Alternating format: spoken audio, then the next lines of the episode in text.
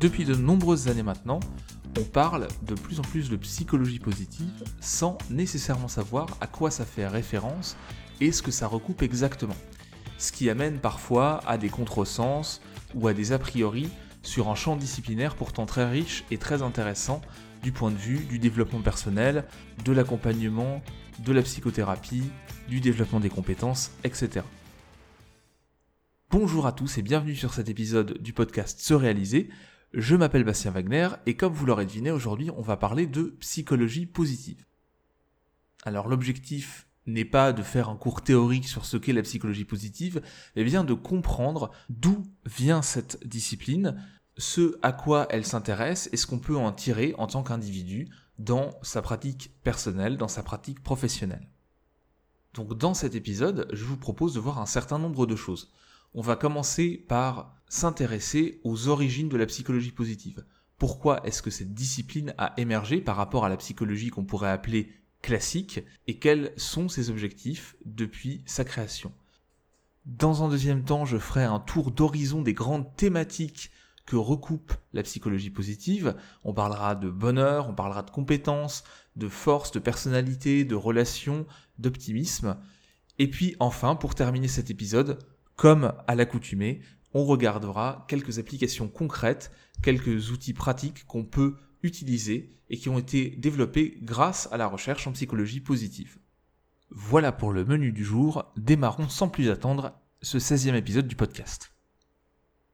Pour bien comprendre les choses, il faut commencer par savoir d'où vient la psychologie positive, et pour ça il faut remonter un petit peu dans le temps.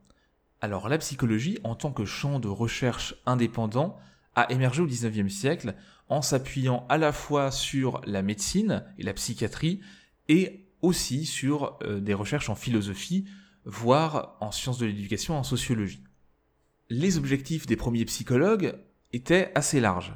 D'une part, les premiers psychologues ont cherché à comprendre le fonctionnement de l'être humain, c'est-à-dire le fonctionnement des aspects cognitifs, des aspects émotionnels, comment est-ce qu'on raisonne, comment est-ce qu'on mémorise, comment est-ce qu'on prête attention aux choses, comment est-ce qu'on prend conscience des choses, etc., etc.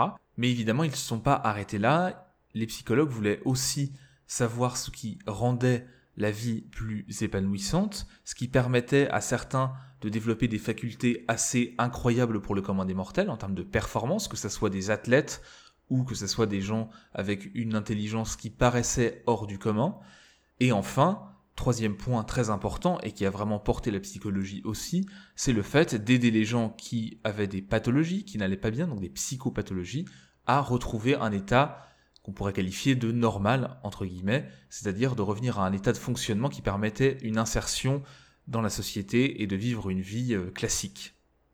Donc à l'origine, ce qu'il faut bien comprendre, c'est que la psychologie, son objectif était de comprendre le fonctionnement de l'être humain et d'un point de vue pratique, d'aider des gens qui allaient mal à retrouver un certain équilibre et d'aider des gens qui étaient dans la normalité à exploiter pleinement leurs capacités pour atteindre des compétences, pour développer des capacités plus importantes que ce qu'ils ne faisaient d'une manière spontanée. Alors ça, ce sont pour les origines, et donc ça a permis de bien comprendre un certain nombre de processus, ça a lancé les recherches sur l'intelligence, sur la mémoire, sur l'attention, ça a permis de développer un certain nombre de euh, thérapies, d'approches euh, comportementales, d'approches cognitives, d'aider les gens à aller mieux, de comprendre comment certains athlètes, comment euh, certains grands esprits arrivaient à développer des compétences assez importantes, assez incroyables, et tout ça a continué à progresser jusqu'à ce qu'on arrive au XXe siècle et notamment aux deux guerres mondiales. Alors il y a eu la Première Guerre mondiale qui a marqué des ruptures d'un point de vue euh, social, culturel, euh, psychologique, évidemment, mais c'est surtout la Deuxième Guerre mondiale qui a créé une véritable rupture dans la discipline de psychologie. Alors ça s'explique assez simplement. Après la Deuxième Guerre mondiale, on a des survivants des camps de concentration, on a un traumatisme psychologique des populations sociologiques, on a un traumatisme culturel, on a beaucoup de gens qui doivent se reconstruire après avoir vécu des horreurs, qu'il s'agisse justement de personnes déportées, de survivants, de soldats, des populations victimes de cette guerre d'une manière générale. Et donc, le besoin, à ce moment-là, il est de reconstruire les pays, de repartir, de revenir à un état qui permette de ne jamais connaître à nouveau ces horreurs de la Deuxième Guerre mondiale. Et donc, les financements sont massifs pour développer des thérapies qui permettent aux gens de revenir à un état normal. Bien sûr, après ça, il y a encore eu des guerres. Et là aussi, on a eu beaucoup de problèmes avec des soldats qui avaient des syndromes de stress post-traumatique. Et tout ceci a participé à la réorientation de la discipline, et notamment des fonds de recherche et de financement de la discipline, vers la psychopathologie uniquement. C'est-à-dire vers ce qu'on pourrait appeler un côté négatif de la psychologie. J'aide les gens qui vont mal à retrouver un état normal, et on ne s'intéresse plus tellement au fait de permettre aux gens de développer leurs capacités pleinement, y compris pour ceux qui sont dans un état tout à fait euh, ok, tout à fait serein, et qui voudraient bien pouvoir passer à l'étape supérieure et vraiment exploiter leur potentiel pour aller plus loin. Alors bien sûr, il y a toujours eu de la recherche sur les talents, sur les compétences, sur le bonheur, ça a continué après la Deuxième Guerre mondiale. Le souci, c'est que le financement de la recherche, qui permet vraiment d'avancer, n'a pas été euh, du tout équilibré entre ces deux courants de la psychologie, entre ces deux pans, on va dire, de la discipline. Tout ça a eu deux conséquences. Première conséquence, le fait de s'intéresser à la psychopathologie, donc aux pathologies psychologiques, pour essayer d'aider les gens, ça a énormément aidé de personnes et on a fait des progrès très très importants durant les 50-60 années qui ont suivi la Deuxième Guerre mondiale. Autre point, grâce au développement de l'imagerie médicale et au fait qu'on arrive à sauver des gens qui avaient eu des traumatismes crâniens ou des AVC, eh bien, on a mieux compris comment fonctionnait le cerveau et donc l'étude des troubles liés à des lésions cérébrales nous ont aussi beaucoup appris sur le fonctionnement normal, voire sur le fonctionnement exceptionnel de certaines personnes. Donc il ne s'agit pas ici de dire que ce focus sur le négatif n'a pas aidé les gens qui allaient mal, ni les gens qui étaient dans un état euh, classique, normal, comme on pourrait dire, de fonctionnement, mais que ça a eu des conséquences sur le degré de compréhension de ce qui permettait aux gens de pleinement exploiter leur potentiel. Et c'est là que la discipline de psychologie dite positive intervient. Dans les années 90, notamment, on a eu un changement qui s'est effectué du point de vue euh, des recherches et de la discipline, lié notamment à l'American Psychology Association, qui est une des plus grosses associations de recherche et de praticiens en psychologie au monde, donc l'association américaine de psychologie. Et à la tête de cette association arrive à ce moment-là un chercheur qui s'appelle Martin Seligman en 98 et qui depuis quelques années œuvre pour remettre sur le devant de la scène, ou en tout cas retrouver un certain équilibre en termes de financement entre le côté positif de la psychologie et le côté négatif. Puisque à ce moment-là, on a à peu près un financement de 1 pour 17 entre le positif et le négatif. C'est-à-dire qu'il y a 17 fois plus de fonds pour travailler sur les psychopathologies que pour travailler sur le fait de développer le potentiel de l'écrasante majorité des gens. À partir de ce moment-là, et grâce à d'autres chercheurs aussi que Martin Seligman, on a une impulsion assez forte pour faire émerger cette discipline qu'ils nommeront, ces chercheurs, la psychologie positive. Et les objectifs de cette sous-catégorie de la psychologie, ils s'articulent autour de deux points. D'une part, identifier les processus qui permettent à tout le monde de s'épanouir pleinement, et d'autre part, mieux comprendre les performances exceptionnelles, les talents que chaque personne peut avoir, afin de diffuser largement ces techniques qui permettent de développer ces talents, et donc de développer encore plus les capacités des individus à être performants, à s'épanouir dans leurs activités et à développer pleinement leur propre potentiel pour atteindre des objectifs personnels, professionnels, etc., etc.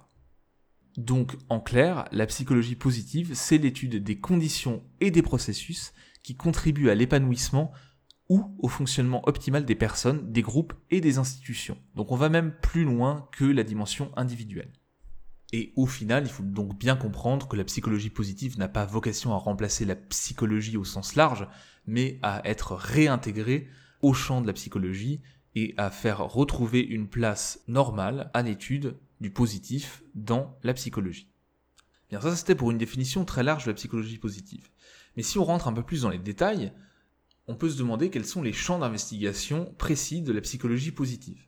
Pour résumer les choses dans cet épisode, et pour pas rentrer trop dans les détails techniques, je vais articuler mon propos autour de cinq grands piliers. Bien sûr, on pourrait découper les choses autrement, faire moins de sous-catégories ou beaucoup plus, c'est au libre choix des chercheurs et des sensibilités des uns et des autres. Alors, premier champ d'investigation de la psychologie positive, ça va être tout ce qui est lié à l'épanouissement et au bonheur. C'est pour ça qu'on parle parfois de science du bonheur ou de recherche sur le bonheur quand on parle de psychologie positive. Alors ça ne se réduit pas à ça, mais c'est vrai que c'est à la base un des points centraux de la psychologie positive. Dans ces recherches sur le bonheur, on s'intéresse en fait à tout ce qui va permettre aux gens d'être heureux, d'être satisfaits dans la vie, d'avoir du bien-être, de se sentir bien, tout simplement. Donc là, il y a énormément de choses et les psychologues travaillent en partenariat avec des chercheurs d'autres disciplines.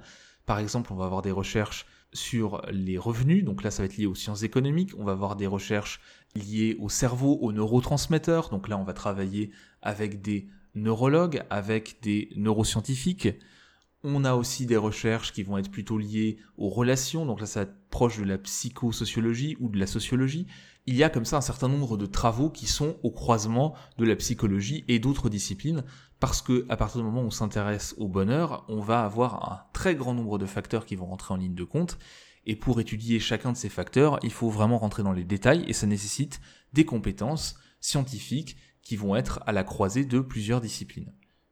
Je ne vais pas forcément m'étendre plus que ça sur ce sujet-là de la psychologie positive, parce que j'ai fait un podcast consacré à cette thématique. Je vous mettrai le lien dans les notes du podcast pour que vous puissiez l'écouter. Il y a aussi des articles sur ce réalisé qui parlent justement de la satisfaction dans la vie, du bien-être, et qui s'appuient sur des travaux de psychologie positive. Au final, ce qu'on peut conclure et ce qu'on peut dire sur euh, ce champ d'investigation de la psychologie positive, c'est qu'on va avoir trois grands facteurs qui vont influencer le bonheur tout au long de la vie. Ce sont les grands éléments de conclusion qu'on peut tirer pour l'instant de ce champ de recherche qui a émergé je le rappelle, dans les années 90. Donc c'est assez récent, et ça il faut bien le garder en tête quand on parle de la psychologie positive, c'est qu'une discipline qui a une vingtaine d'années, même s'il y a aussi eu des travaux entre-temps, depuis la Deuxième Guerre mondiale et même avant, qui sont apparentés à de la psychologie positive, eh bien ça limite le fait que cette, cette recherche soit récente, ça limite évidemment la portée des résultats, et il faut bien garder en tête ces limites-là. Mais pour résumer, on a trois grandes influences, trois grands facteurs qui vont jouer sur le bonheur. D'une part, on a les circonstances de vie, c'est-à-dire en gros le contexte dans lequel on est né, dans lequel on évolue, en clair ce sur quoi on n'a pas de prise, mais qui va avoir quand même une influence sur notre vie. Et eh bien ça, ça explique à peu près, sont les recherches, 10% de notre bonheur personnel. Deuxième facteur, c'est la génétique et la personnalité ce qu'on appelle la zone de base. On a tous en fait un niveau de base de bonheur auquel on revient spontanément. Pour simplifier les choses, on peut prendre l'exemple de quelqu'un qui achète une nouvelle télé. Eh bien, il a un niveau de bonheur de base. Il achète une nouvelle télé, il en est content, il va peut-être avoir un boost au bonheur pendant une ou deux semaines, et après il va revenir à un état de base. Et chacun a un niveau de base de bonheur qui est différent, qui peut être plus ou moins élevé. Et ça, ça dépend de la génétique et de la personnalité. Ça dépend de la neurobiologie aussi. Et ça, ça paraît difficile à modifier. C'est-à-dire que certaines personnes, naturellement, vont avoir plus facilement des émotions positives que d'autres. Et ça, c'est quelque chose qu'on ne contrôle pas. Cette partie-là explique environ la moitié de notre état de bonheur à un instant donné. Troisième facteur, les activités intentionnelles. Et les activités intentionnelles, c'est tout ce qu'on va décider de faire, toutes les actions qu'on va mener pour travailler à son bonheur, directement ou indirectement. En gros, c'est tout ce qu'on peut faire euh, de manière volontaire, quand on est proactif. Ça, ça explique 40% de notre niveau de bonheur à un instant donné. Alors ça peut paraître peu, mais en réalité, ça donne des marges assez énormes pour travailler sur son propre épanouissement personnel. En sachant que bien sûr, ici, il s'agit de grands chiffres et que ça va sans doute être amené à bouger dans les années qui vont arriver, puisqu'on va repréciser encore un peu plus les choses, en sachant qu'à l'origine, certains chercheurs estimaient que le contrôle sur le bonheur était beaucoup plus faible encore que ce chiffre de 40%. Donc, on peut rester optimiste sur ces chiffres, et ça, ce sont les grandes conclusions qu'a pu tirer la discipline de psychologie positive sur le bonheur. Deuxième champ d'investigation pour la psychologie positive, ce sont les talents, les compétences, l'expertise. Alors ici, les recherches fondamentales, on va dire les recherches qui ont permis de poser les bases de notre compréhension des talents et des compétences, datent d'avant la constitution de la discipline de la psychologie positive. En tout cas, l'origine date d'avant. Bien sûr, depuis, ça a énormément évolué dans les années 90, 2000, 2010, et donc on a été beaucoup plus loin.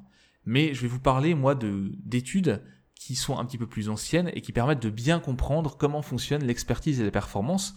Pourquoi bien comprendre ça? Eh bien, tout simplement pour pouvoir le reproduire soi-même dans sa vie en fonction de ses centres d'intérêt et de ce qu'on a envie de faire de sa vie en termes de compétences, de carrière, par exemple, ou euh, de développement personnel et professionnel. Alors pour résumer, aujourd'hui, on peut dire que le développement d'une compétence, d'une expertise, et donc le développement d'un talent, puisque les talents ne sont pas innés, passe par trois étapes. On a d'abord une étape cognitive, c'est-à-dire qu'on va travailler consciemment, de manière explicite sur une compétence. On va mémoriser les informations utiles, on va s'entraîner. Par exemple, si vous apprenez à jouer un instrument, eh bien vous allez répéter, vous allez repérer les touches de piano, vous allez euh, faire un certain nombre d'actions, un certain nombre de séquences que vous allez enchaîner, vous allez répéter tout ça, et ça va vous permettre d'intégrer les informations. Mais là, on est toujours conscient et proactif.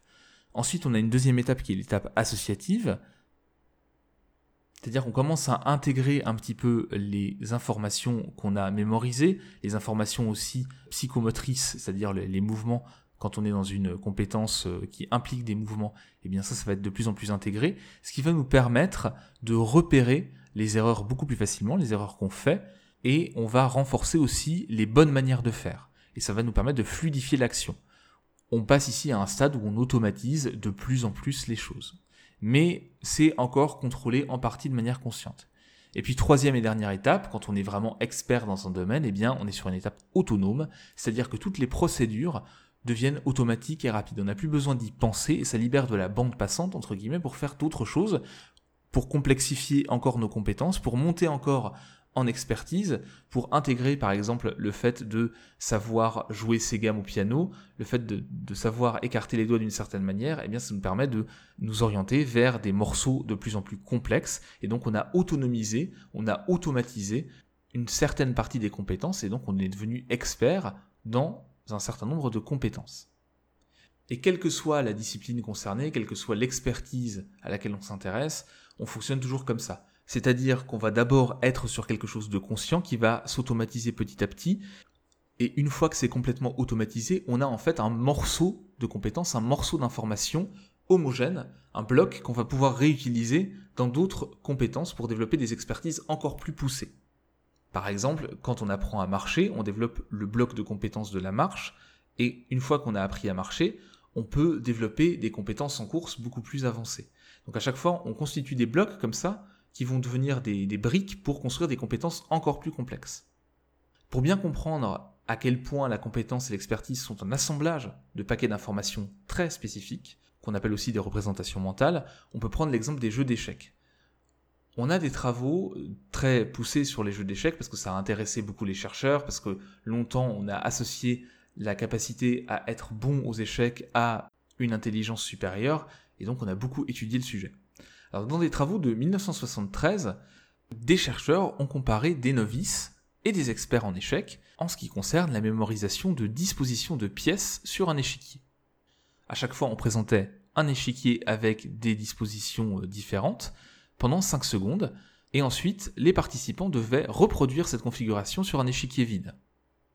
Deux possibilités, soit la disposition était une configuration réaliste qu'on pouvait obtenir dans une partie, soit la disposition était une configuration complètement aléatoire qui n'est pas possible d'atteindre dans une partie. C'est-à-dire qu'en déplaçant les pièces d'échecs dans une partie, en jouant normalement, on ne peut jamais arriver à ces dispositions puisqu'il y a un certain nombre de règles qui font que les pièces ne se déplacent pas de telle ou telle manière et qu'on n'arrive jamais à telle ou telle case avec tel ou tel type de pièce.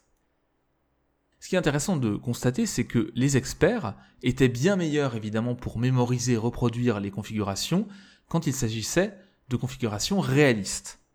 Par contre, quand il s'agissait de dispositions aléatoires, non réalistes, les groupes obtenaient tous des performances beaucoup moins bonnes, et notamment les experts étaient moins bons que les débutants pour ces échiquiers aléatoires, alors que, a priori, on pourrait se dire, les joueurs professionnels connaissent bien les échecs, ils devraient mémoriser toutes les configurations facilement. Eh bien non. En réalité, quand la configuration n'est pas réaliste, ils sont moins bons les novices. Alors évidemment, l'écart est moins important que quand on a un expert qui mémorise un échiquier réaliste versus un novice qui mémorise un échiquier réaliste. Là, le gap est très important. Mais quand on compare les deux groupes et qu'on a une configuration qui n'existe pas dans la réalité, qui n'est pas possible, eh bien les novices sont supérieurs aux experts.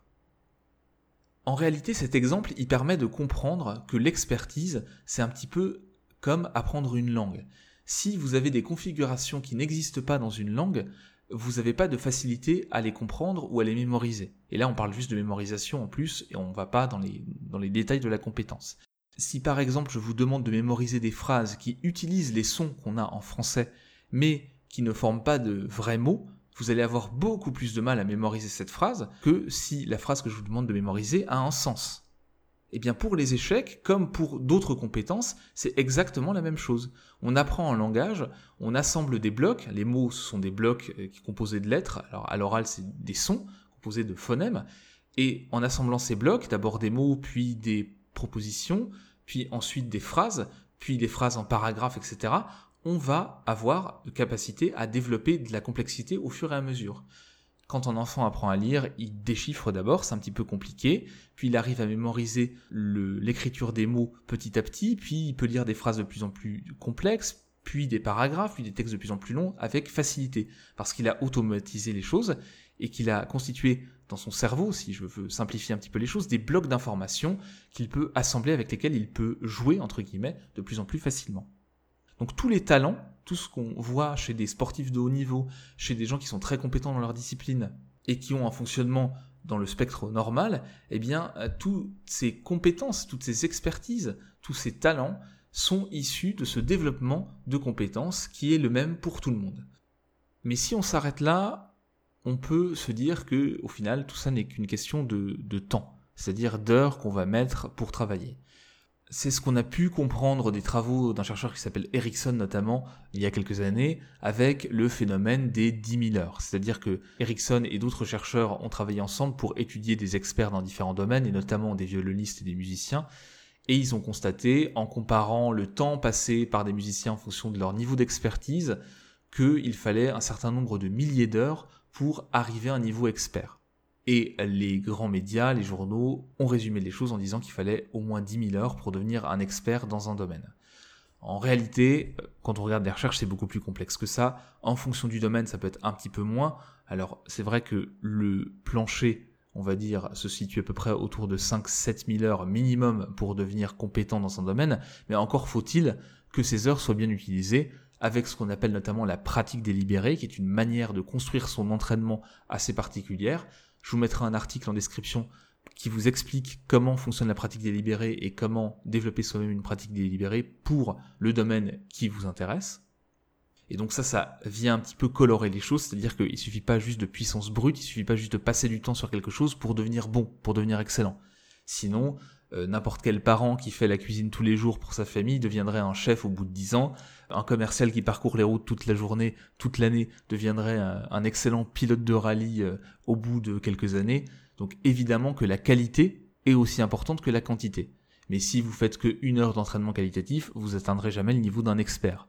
Mais à l'inverse, si vous enchaînez 10, 20, 30 000 heures à faire toujours la même chose, sans essayer de vous challenger, de vous mettre au défi et de progresser petit à petit pour développer des compétences, eh bien vous allez stagner. C'est pour ça qu'on a un certain nombre d'études, je vous mettrai aussi des liens dans les notes du podcast, qui montrent que les médecins notamment sont en moyenne moins bons quand ils sont plus âgés que de jeunes médecins qui démarrent depuis quelques années seulement. Parce que s'ils ne se mettent pas à jour, et notamment dans des champs euh, de compétences et des champs professionnels où il y a tout le temps des innovations, où il y a tout le temps de nouvelles techniques, où on revoit parfois certaines choses qu'on savait avant et qui finalement ne sont plus tout à fait d'actualité, eh bien si on ne se met pas à jour dans ce type de discipline, au final les compétences se dégradent, elles régressent. Donc c'est toujours important, mais pour un expert, de s'entraîner. Évidemment, un expert qui n'a pas pratiqué pendant quelques années reviendra plus rapidement à un haut niveau qu'une personne qui n'a pas été expert auparavant et qui est dans son premier jet, on va dire, mais il faut tout de même qu'elle entretienne ses compétences.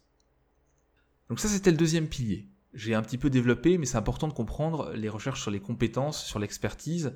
Et ça nous donne pas mal d'informations pratiques, et ça montre aussi l'intérêt de la psychologie positive, c'est ce côté pratique sur le développement du bonheur pour le premier pilier, et le développement des compétences pour le deuxième pilier. Troisième aspect qui est étudié dans la psychologie positive, c'est la personnalité. Alors là, je vais revenir à Seligman avec un autre chercheur qui s'appelle euh, Peterson, qui ont essayé de développer une vision plus positive de la personnalité en opposition à ce qu'on appelle le DSM, alors qui est très connu des psychologues. Hein.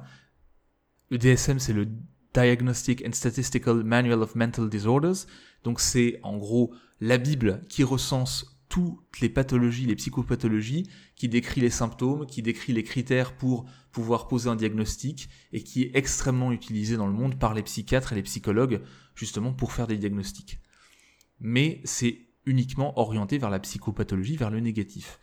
Donc Peterson et Seligman, ils ont voulu développer, eux, une vision plus positive de la personnalité, en se disant comment est-ce qu'on peut avoir un diagnostic positif sur la personnalité. Alors, ils n'ont pas été les seuls chercheurs à travailler sur ce qu'on appelle les forces de caractère. On a d'autres euh, chercheurs qui avaient commencé un petit peu avant, mais l'avantage de leur approche, c'est qu'elle est validée scientifiquement, qu'on a accès aux études et aux travaux dessus, et que ça continue à être développé encore aujourd'hui. Donc c'est l'approche des forces de caractère. Si vous suivez un petit peu ce que je fais sur se réaliser, vous savez que c'est un sujet que j'aborde régulièrement. Il y a aussi le guide des forces que je propose gratuitement pour les gens qui s'inscrivent sur le site, euh, qui permet de développer ses forces de caractère et de travailler sur ce champ-là. Et tout l'intérêt, en fait, de ce champ disciplinaire, de ce champ de la psychologie positive, c'est de regarder ce que sont nos modes de fonctionnement préférentiels, c'est-à-dire des modes de fonctionnement qui nous permettent d'être performants, de nous épanouir, d'avoir des émotions positives, et d'appliquer ça au quotidien pour chaque personne, pour qu'elle puisse être meilleure dans ce qu'elle aime faire, c'est-à-dire dans son travail, par exemple, ou dans ses passions, et qu'elle puisse aussi avoir plus d'émotions positives en comprenant son mode de fonctionnement et en essayant d'aller préférentiellement vers ce mode de fonctionnement-là quand c'est possible. Alors là aussi, il y a un podcast sur le sujet, donc je ne vais pas m'étendre plus avant sur l'aspect personnalité et force de caractère. En tout cas, sachez que c'est aussi quelque chose que les chercheurs en psychologie positive vont regarder et qu'il y a vraiment pas mal de travaux maintenant depuis quasiment une vingtaine d'années sur le sujet qui permet vraiment de faire des choses très intéressantes pour tout un chacun. Quatrième pilier de la psychologie positive, ça va être l'aspect prosocial, les relations sociales, et notamment là-dedans, on a tout ce qui va être recherche sur la gratitude, l'empathie, etc. Alors, pourquoi est-ce qu'il y a ce pilier-là? D'un point de vue très pragmatique, c'est parce que on s'est rendu compte, alors on le savait intuitivement, mais on s'en est rendu compte avec des grandes études longitudinales qui ont été faites sur plusieurs dizaines d'années et qui continuent encore aujourd'hui, que les relations interpersonnelles étaient très importantes quand on voulait cultiver son bonheur. C'est vraiment un des facteurs qui participent à l'épanouissement personnel et qu'il faut absolument cultiver.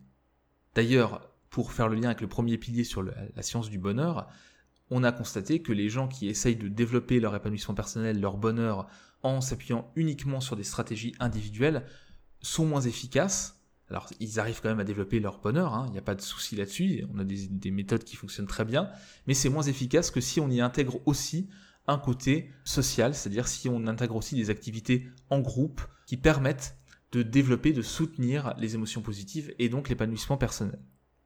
Alors là-dessus, on a aussi un certain nombre d'études qui viennent des sciences du management, qui viennent des sciences économiques et qui sont croisées avec la psychologie et qui permettent de comparer les choses et de voir quelles sont les conséquences d'une approche de coopération par rapport à une approche de compétition. Alors pendant très longtemps, des années, les chercheurs ont pensé que la compétition avait systématiquement des effets négatifs sur le bien-être et la motivation, contrairement à la coopération qui semblait un peu posséder toutes les vertus. Dans la réalité, les deux approches ont leurs qualités et leurs défauts. C'est toujours une, histoire d'excès en fait, c'est-à-dire que quand on est dans l'excès de compétition, ce qui a pu être le cas dans les années 80, les années 90 où la compétition était extrêmement valorisée, eh bien, on va avoir des conséquences négatives puisque en étant en concurrence en permanence, en étant tout le temps sous la menace de compétiteurs, on va avoir des effets émotionnels négatifs et au final, on va avoir du mal à mobiliser ses compétences, on va avoir du mal à être performant et à s'épanouir, les deux choses étant liées, quand on est uniquement dans cette compétition. Mais il va de soi qu'une compétition saine, quand elle est équilibrée, quand elle est bien organisée, quand elle est bien gérée, va permettre de motiver aussi à se dépasser. Donc ici, tout est une question d'équilibre et la coopération est extrêmement utile, et notamment quand on est dans la créativité ou quand on veut atteindre des objectifs plus importants, eh bien il faut s'appuyer sur le groupe, il y a plein de choses qu'on ne peut pas faire quand on est seul et qu'on peut faire uniquement quand on est en groupe, et si on ne travaille pas sur cet aspect coopération, on ne va pas aller aussi loin. Et la compétition, elle, permet d'avoir une certaine émulation, une certaine stimulation, et elle a aussi ses vertus. Donc la psychologie positive, là-dessus, il y a pas mal de recherches, hein, et il y a plein de paramètres qui vont jouer pour euh, se dire que dans certains cas, on va plutôt favoriser la compétition, dans certains cas, et avec certains types de personnalités, et dans d'autres cas, on va plutôt privilégier la coopération, ou alors ça va être à certains moments d'un projet, etc. Donc là, je ne vais pas non plus rentrer dans les détails, il y a pas mal de choses à regarder de ce point de vue-là, on pourrait en parler pendant des heures. Ce qu'il faut retenir sur ce pilier-là, c'est que l'altruisme et la coopération sont des tendances naturelles chez l'être humain. On a de nombreuses études qui ont euh, regardé ça chez des enfants très très jeunes, des enfants en bas âge, et on a pu constater par exemple que des enfants de 19 mois partagent spontanément leur nourriture avec un inconnu dans 60% des cas. C'est-à-dire quand on met des enfants de 19 mois seuls en face d'un inconnu, dans 60% des cas, ils vont partager spontanément leur nourriture. Et même quand les enfants ont faim, ce taux reste à 40%. Et ça, c'est spontanément, sans aucune indication. Alors, je ne vais pas rentrer dans le détail de l'étude, mais on a eu ça plusieurs fois, on a pu remesurer ça à de nombreuses reprises. En réalité, spontanément, la plupart des gens, dès le plus jeune âge, vont avoir tendance à l'altruisme. Donc c'est pas quelque chose qui est nécessairement appris. Alors après, on peut le déconstruire, après on peut le développer, le favoriser, mais spontanément, on va être plutôt là-dedans. Donc la réciprocité, l'altruisme, la coopération, c'est plutôt une tendance naturelle chez l'être humain, ce qui explique aussi notre réussite en tant qu'espèce, c'est cet aspect coopération. Donc évidemment, si on est uniquement dans la compétition en permanence, on va se couper de cette partie-là, et cette partie-là, elle est nécessaire au fonctionnement de la société, évidemment, mais aussi au fonctionnement individuel.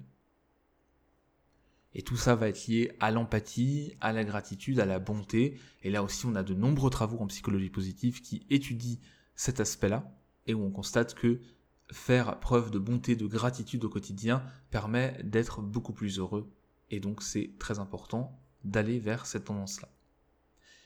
Dernier pilier de la psychologie positive, champ de recherche, ça va être l'optimisme appris, l'espoir versus la résignation. Alors là, on est plus sur des choses qui sont en lien avec des notions de motivation, de sentiment d'efficacité personnelle, et ce qu'on a pu constater, c'est que il était important de favoriser cet optimisme. Alors on a tous des tendances plus ou moins fortes à l'optimisme, là il y a des, des variations inter-individuelles, mais globalement, quand on cultive son optimisme, on a de meilleures performances académiques, on a de meilleures performances athlétiques, on est plus productif au travail, on a une plus grande satisfaction dans les relations interpersonnelles, une meilleure gestion du stress, une moins grande vulnérabilité à la dépression, une meilleure santé physique pour citer juste quelques bénéfices de l'optimisme et de l'espoir de l'optimisme appris. Donc être optimiste, certes, il peut y avoir des différences de départ liées à énormément de facteurs environnementaux, etc. Mais on peut tous cultiver cet optimisme et cultiver l'optimisme, c'est pas forcément se dire que tout va bien se passer en permanence. Hein, c'est pas ça l'optimisme d'un point de vue de la psychologie positive. C'est vraiment construire quelque chose qui va permettre de soutenir l'action et qui va être basé sur la réalité et il va pas juste être de l'imagination et du fantasme, évidemment, parce que ça, ça peut avoir des conséquences délétères sur les projets, mais aussi sur l'état émotionnel d'un individu et sur son épanouissement personnel. Voilà, donc pour résumer, on a cinq grands piliers, cinq grandes sous-disciplines pour la psychologie positive. On va voir tout ce qui va être étude sur le bonheur, on a évidemment le champ qui s'intéresse aux talents et aux compétences. On a l'étude de la personnalité avec un angle positif, notamment avec les forces de caractère. On a une étude des relations interpersonnelles et de l'intérêt de développer, de nourrir, de cultiver ces relations, notamment via la gratitude, via la bonté, via l'empathie. Et enfin, dernier pilier qu'on vient de voir, c'est l'optimisme et l'espoir qui permettent aussi de soutenir la motivation et de lutter contre la résignation apprise. Et là, ça reconnecte à tout ce qui va être sentiment d'efficacité personnelle notamment. Alors, tout ça c'est très bien, la psychologie positive nous apporte des réponses sur pas mal de sujets et nous apporte aussi des outils. Alors là aussi, il y a énormément d'outils qui sont disponibles. J'en propose régulièrement un certain nombre sur ce réaliser. Vous pouvez aller sur le blog et vous avez en haut la catégorie outils où je vous propose un certain nombre d'outils qui sont en grande partie issus de recherches en psychologie positive. Mais aujourd'hui, je vais vous présenter quelques éléments pour commencer à travailler à partir de la psychologie positive pour votre épanouissement personnel ou pour votre efficacité. Premier point, c'est l'échelle d'orientation vers le bonheur. Alors ça, c'est tout simplement une échelle qui permet d'évaluer son niveau actuel de bonheur, de satisfaction dans la vie. Je vous mettrai le lien vers un article qui vous propose cette échelle gratuitement sur ce réalisé, vous la passez et vous avez votre résultat immédiatement. Ça, ça permet d'avoir un petit peu l'état des lieux pour savoir quelles sont vos marges de progression. Toujours important de savoir d'où on part pour se fixer des objectifs. Deuxième point, pour travailler un petit peu à votre épanouissement personnel en vous appuyant sur les recherches en psychologie positive, notamment, et pas que, c'est la pratique délibérée. Comment est-ce qu'on met en place une pratique délibérée Et donc, pourquoi on utilise la pratique délibérée? Tout simplement pour développer l'expertise, pour monter en compétence dans un domaine précis. Vous avez un domaine qui vous intéresse d'un point de vue professionnel, vous êtes étudiant, vous voulez développer des compétences, vous voulez développer des compétences dans le sport, des compétences pour un instrument de musique, pour une langue étrangère, etc on va avoir toujours la même trame pour être efficace, et cette trame, c'est la trame de la pratique délibérée. Donc là aussi, je vous mettrai un lien vers un article qui vous explique comment construire des sens de pratique délibérée et comment les faire évoluer au fur et à mesure pour continuer à pousser vos compétences et à pousser le développement de vos compétences.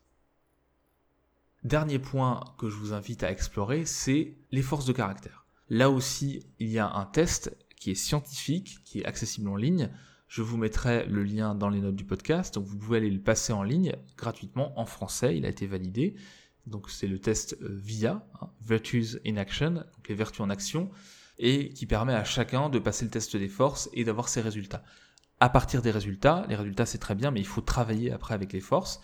Donc vous avez un peu votre profil de personnalité positif, et ensuite il y a un certain nombre d'outils qui existent pour travailler, vous approprier ces résultats travailler à partir de vos forces, travailler avec vos forces.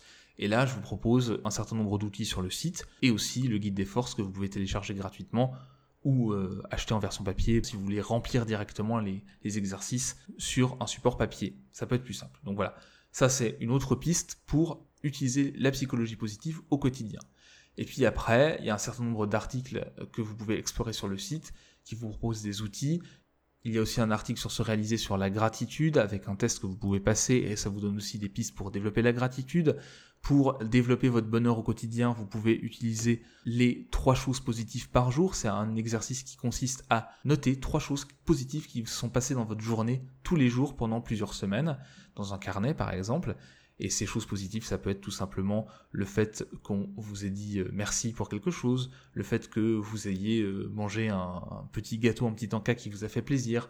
Ça peut être aussi une promotion au travail. Vous voyez, vous avez un spectre très très large entre des petites choses anecdotiques mais qui vous apportent du positif et qu'il s'agit de relever, de noter, et des choses beaucoup plus importantes qui ont un impact beaucoup plus grand sur votre vie, qui sont aussi des choses positives et qu'on va noter également.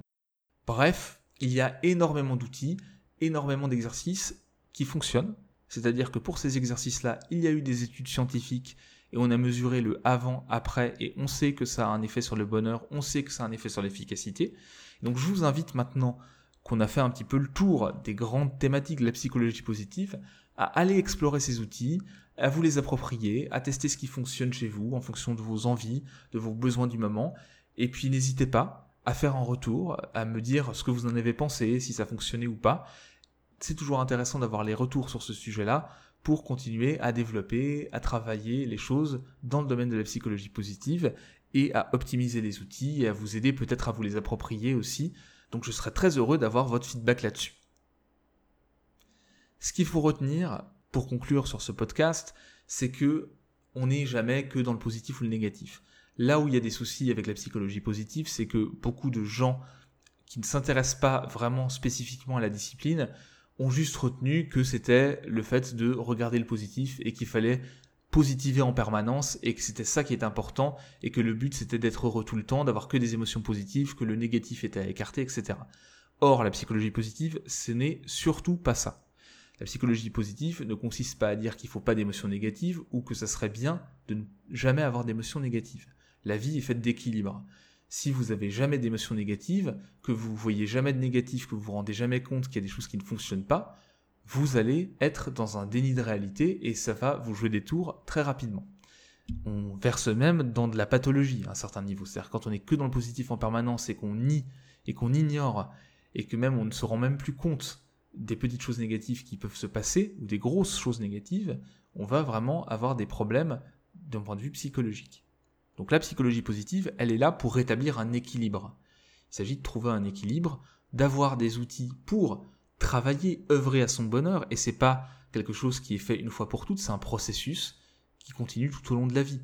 On a des obstacles, on a des émotions négatives, la question c'est comment est-ce que je suis plus résilient par rapport à ça, comment est-ce que j'arrive à construire mon bonheur, comment est-ce que j'arrive à construire mes compétences, comment est-ce que je deviens proactif en prenant en compte le négatif, en l'acceptant, mais en ayant des outils pour le dépasser, pour ne pas m'enfermer dedans, pour ne pas être enfermé dans le négatif. Donc la psychologie positive, c'est quelque chose qui est là pour remettre de l'équilibre et qui n'est pas là pour nier le versant euh, négatif de la vie, qui n'est pas là pour l'ignorer, l'annihiler. En psychologie positive, on cherche avant tout à rétablir un équilibre, puisque naturellement, notamment dans les sociétés occidentales, on a un focus sur l'esprit critique, qui est très important, mais qui va peut-être avoir tendance à nous faire focaliser sur le négatif, sur ce qui va pas, sur nos points faibles à compenser. Alors qu'en fait, c'est beaucoup plus rentable d'un point de vue individuel, personnel, pour l'efficacité et le bonheur, de se focaliser sur ces points forts et d'essayer de les cultiver avant d'aller chercher les points faibles. Donc voilà ce que je pouvais vous dire sur la psychologie positive.